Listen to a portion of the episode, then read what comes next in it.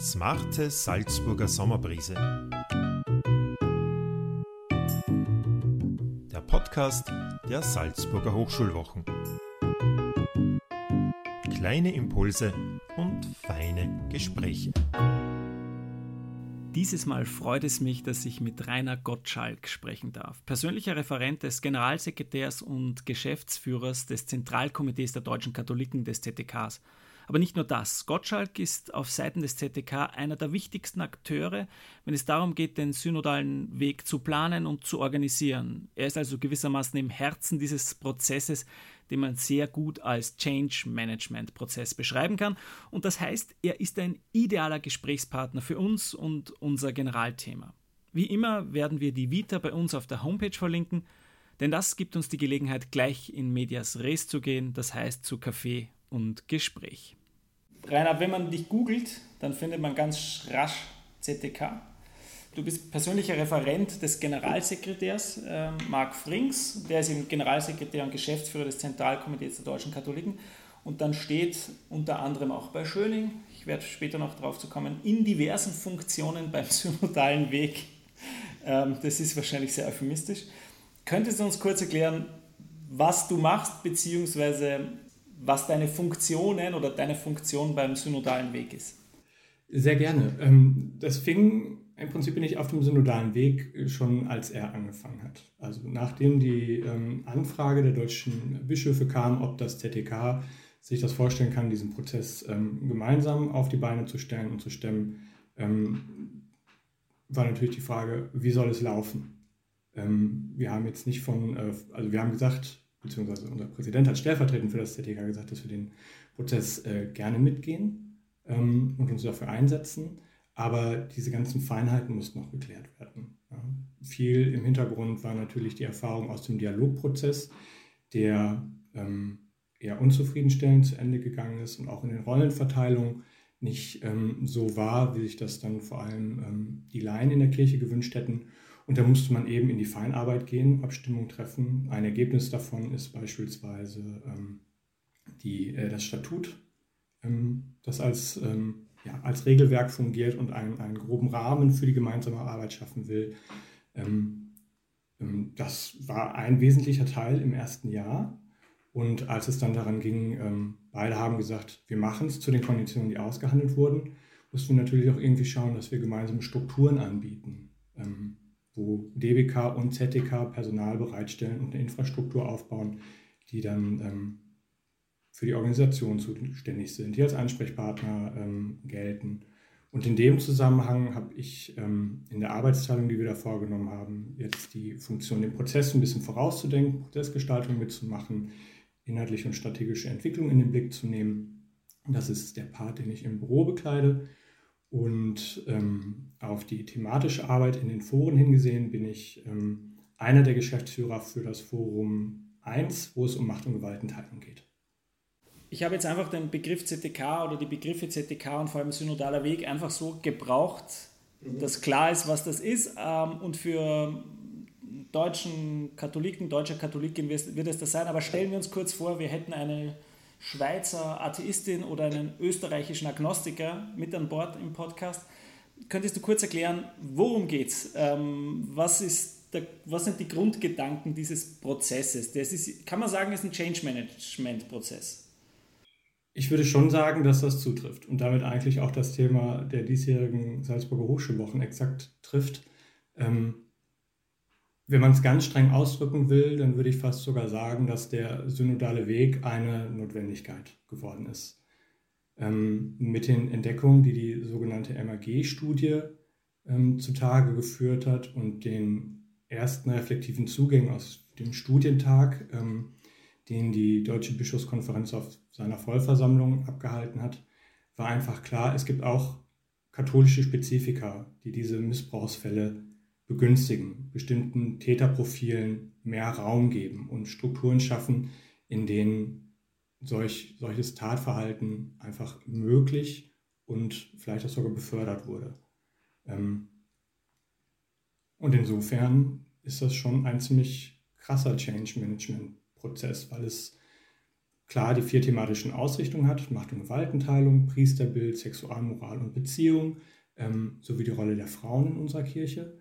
Ähm, aber das Metathema ähm, ist ja auch die Frage nach, ähm, nach der Ekklesiologie, nach welchem Kirchenverständnis wollen wir, ähm, dass diese Kirche funktionieren soll, wie werden Rollen verteilt. Und dann ist es, ähm, dann geht es schon an richtig tiefe theologische Problemstellungen also wenn man das als Change Management Prozess beschreibt, dann bist du ja quasi Change Manager. Du bist ja dann mit, mit bei denen, die da diese Veränderung, diese Transformation initiieren, moderieren, anleiten, da mit dabei sind.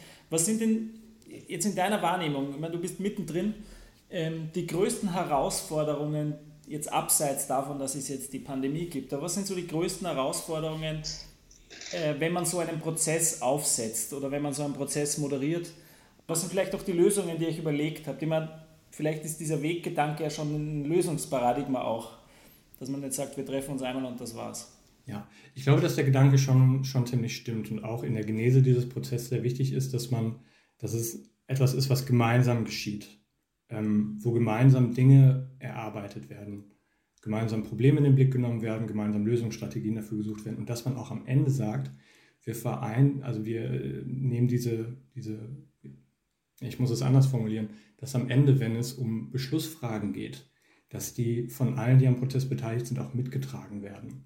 Ähm, ist, ich mochte am Anfang diese, diese ja, binären Opposition, nicht, dass es jetzt darum geht, äh, hier Sieger und Besiegte oder irgendwie in solchen Kategorien zu denken, zu schaffen, sondern ähm, der Prozess hier will ja etwas anderes. Er will ja zum einen Strukturen schaffen, die es wieder ermöglichen, dass Leute in der Kirche den Heilsraum erfahren, der ihr eigentlich in die Wiege gelegt ist. Ich meine, sie hat ja auch immer noch einen Auftrag und ähm, dem muss sie nachkommen. Ähm, das kann sie aber nicht, wenn sie Strukturen vorhält, die so einen tiefschwarzen Schlagschatten auf das Evangelium werfen, dass die Leute es dort nicht mehr erleben können oder nicht mehr sehen können. Und das ist der Dienst, in dem auch der synodale Weg steht. Ja, und die größten Herausforderungen sind dann natürlich organisatorischer Natur, weil man einfach viele Stakeholder hat oder viele, immer DBK, CTK sind einfach schon mal zwei große Institutionen, vermutlich mit Eigenlogik. Was sind dann die, die im Tagesgeschäft die, die großen Herausforderungen für euch? Ich glaube, die größte Aufgabe ist Kommunikation, eigentlich in, in alle Richtungen. Also es ist halt ein, ein Riesending. Es ist jetzt nicht ein Ding, das, ähm, das nur DBK und CTK untereinander ausmachen, sind die beiden Träger. Die beiden Organisationen, die einen Rahmen bereitstellen, in dem eigentlich die, gleich, die, die ganze Breite des kirchlichen Spektrums in Deutschland abgebildet wird. Ähm, ab einem gewissen Punkt kommt man natürlich an Kapazitätsprobleme, muss man auch einfach sagen. Wir mussten irgendwo auch sagen, bei 230 können wir noch Räume finden, können wir noch ähm, können wir noch Abstimmungen machen, können wir Textarbeit machen. Ähm, würden wir mit 600 Leuten in so einer Synodenaula sitzen, ähm, dann wird es schwierig. Ähm, und eben den Prozess am Laufen halten. Das ist über, den, über die, die Frage, die jetzt mit Corona zusammenhängt, natürlich auch ein Faktor. Der ganze Prozess ist mitgestört. Die gute, die gute Anfangsdynamik, die es genommen hat, weil ich aus meiner Sicht die, und auch in der Reflexion der Presse und in der öffentlichen Wahrnehmung die erste Synodalversammlung wirklich ein Erfolg war. Mit allen Skeptikern, die es vorher gab und auch allen Sorgen, die man vielleicht mit auf die Versammlung genommen hat, wie es laufen wird, ähm, hat da echt viel Gutes stattgefunden. Ähm, das war ein fantastischer Auftakt. Nur ist die Dynamik dann auch eben über das Frühjahr und in den Sommer hinein ähm, ein bisschen bedroht gewesen, weil wir auch nicht wussten, wie können wir weitermachen. Ne? Und das fordert halt nochmal wieder neu heraus, neue kommunikative Ansätze schaffen. Ähm, welche Kanäle wollen wir bedienen? Wie können wir die bedienen? Ähm, wie können wir auch dieses partizipative Moment aufrechterhalten? Weil das ist ja ganz wichtig, wenn sich 230 treffen, müssen wir auch irgendwie schauen, wie wir das offen halten, dass es nicht so ein Closed Shop wird, auf einmal ein Elitendiskurs, sondern wo wir auch ähm, Anknüpfungspunkte für die kirchliche Basis schaffen. Ja. Das versuchen wir zum einen durch eigene kommunikative Strategien zu entwickeln, aber wir erfahren da auch ganz viel ähm, Bereitschaft in den Diözesen und vor Ort. Also die, ähm, die kirchlichen Strukturen vor Ort nehmen den Prozess an. Ähm, in unterschiedlichster Breite und mit wirklich tollen Formaten. Es gibt ähm, eigene Tage zum synodalen Weg in Bistümern. Die Akademien greifen das auf. Ähm, uns erreichen Anfragen auch von kleineren Gruppen, ähm, kleine Studienkreise, die sich zusammenschließen. Ähm, ja. Und da müssen wir schauen, dass wir auch die Multiplikatoren mit ins Spiel bringen, dass wir das als Rücklauf, als große Quelle, es sind ja Ressourcen, die wir da gewinnen. Ne? Also natürlich ist Kommunikation anstrengend, aber der Prozess gewinnt ja dadurch, ähm, je mehr wir darin abbilden können. Jetzt eine Frage, die, wo du vielleicht sagen kannst, naja, das kann ich gar nicht klar, klar einordnen oder das, das weiß ich nicht, weil ich keinen Vergleich habe. Aber glaubst du, dass solche Prozesse tatsächlich jetzt bei Kirche nochmal anders ablaufen als bei anderen Weltkonzernen, sage ich jetzt, oder großen Institutionen? Oder sind die Muster relativ gleich? Oder glaubst du, gibt schon sowas wie einen eigenen Spirit, wenn es darum geht, dass Kirche sich verändert oder Kirche äh, ihr Ändern lebt? Ich glaube, der größte Unterschied zu, ähm, sag jetzt mal, marktwirtschaftlich orientierten ähm, Unternehmen oder Gruppierungen ist einfach, dass wir eine religiöse Gruppe sind. Also wir machen das ja nicht im Sinne eines, eines, eines Parlaments ähm, oder nach, äh, nach den Wünschen einer Aktiengesellschaft und äh, deren Shareholder, ähm, sondern wir machen das im Verständnis eines Dienstes ähm, an den Menschen und am Evangelium. Und darum ist dieser Prozess ja auch, was es von Anfang an auch sein sollte, ein geistlicher Prozess. Wir haben, wir haben zwei fantastische geistliche Begleiter dabei, ähm, Maria Boxberg und ähm, Pater Bernd Hagenkort, ähm, die dafür Sorge tragen, dass dieses Profil auch durchgehend erhalten bleibt. Also dass wir uns nicht nur miteinander im Dialog befinden, sondern auch immer mal Pausen und ähm, erfahren und Impulse bekommen, wie wir das an, an, an, unser, an unser spirituelles Leben rückbinden können. Und das ist schon, glaube ich, ein, ein Punkt, ähm, ein Signum dieses Prozesses im Vergleich zu anderen Change Management Prozessen. Also die spirituelle Dimension ist von Beginn an mitgedacht und tatsächlich auch ähm, präsent. Ja.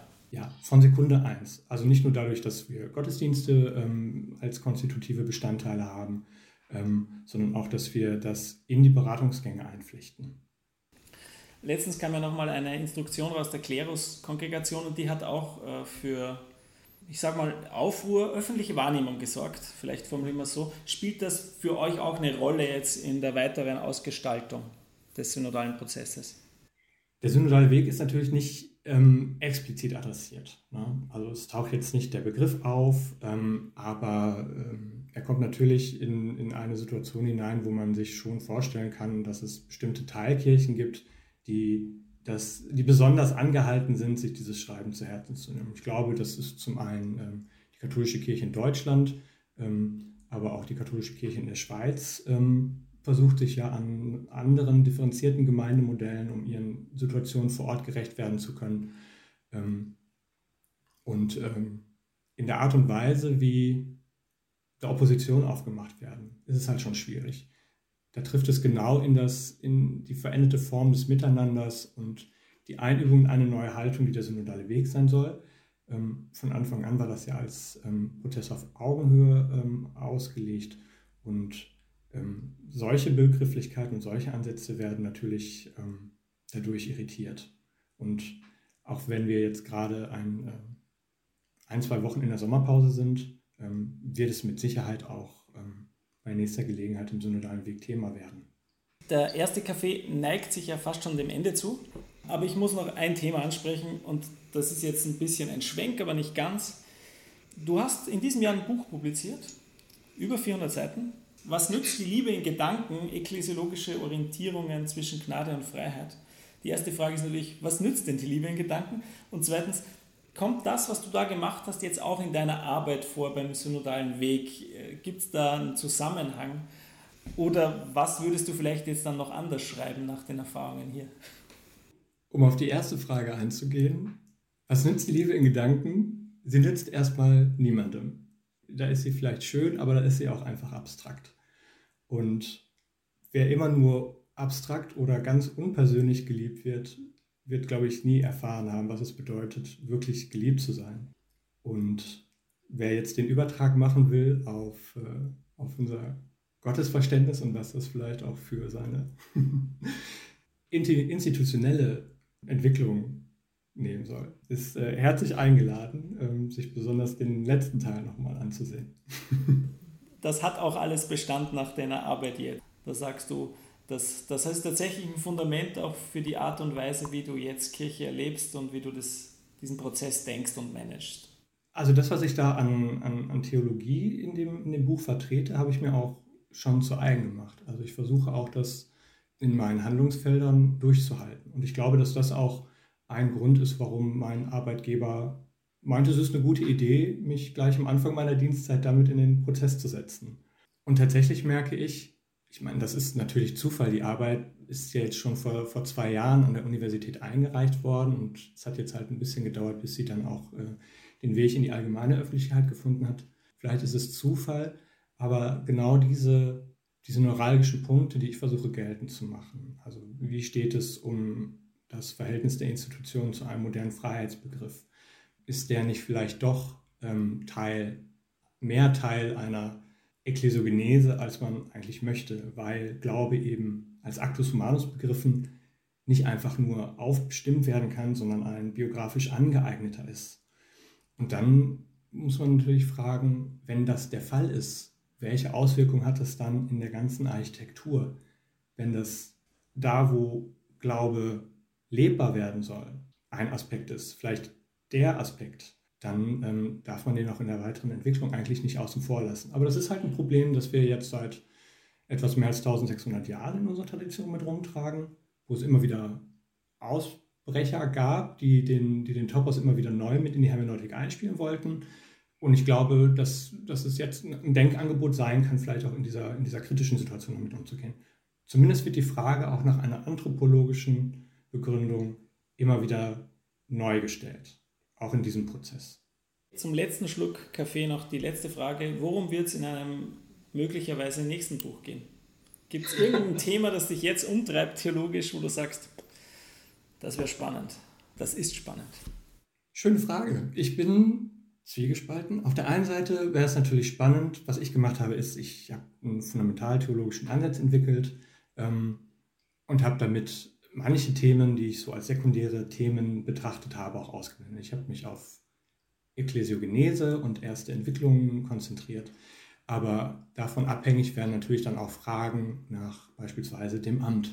Ja, das wäre zum Beispiel total interessant. Oder auch den sakramententheologischen Ansatz, ähm, den ich versuche geltend zu machen, nochmal zu entwickeln und damit auf der Arbeit, die ich schon geleistet habe, nochmal aufzusatteln. Das könnte ich mir spannend vorstellen.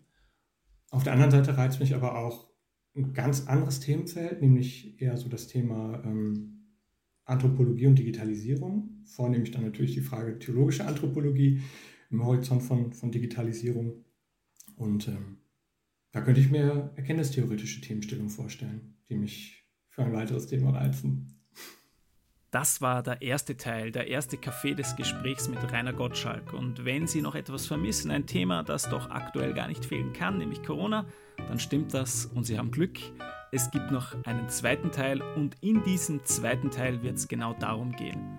Es würde mich freuen, wenn Sie reinhören.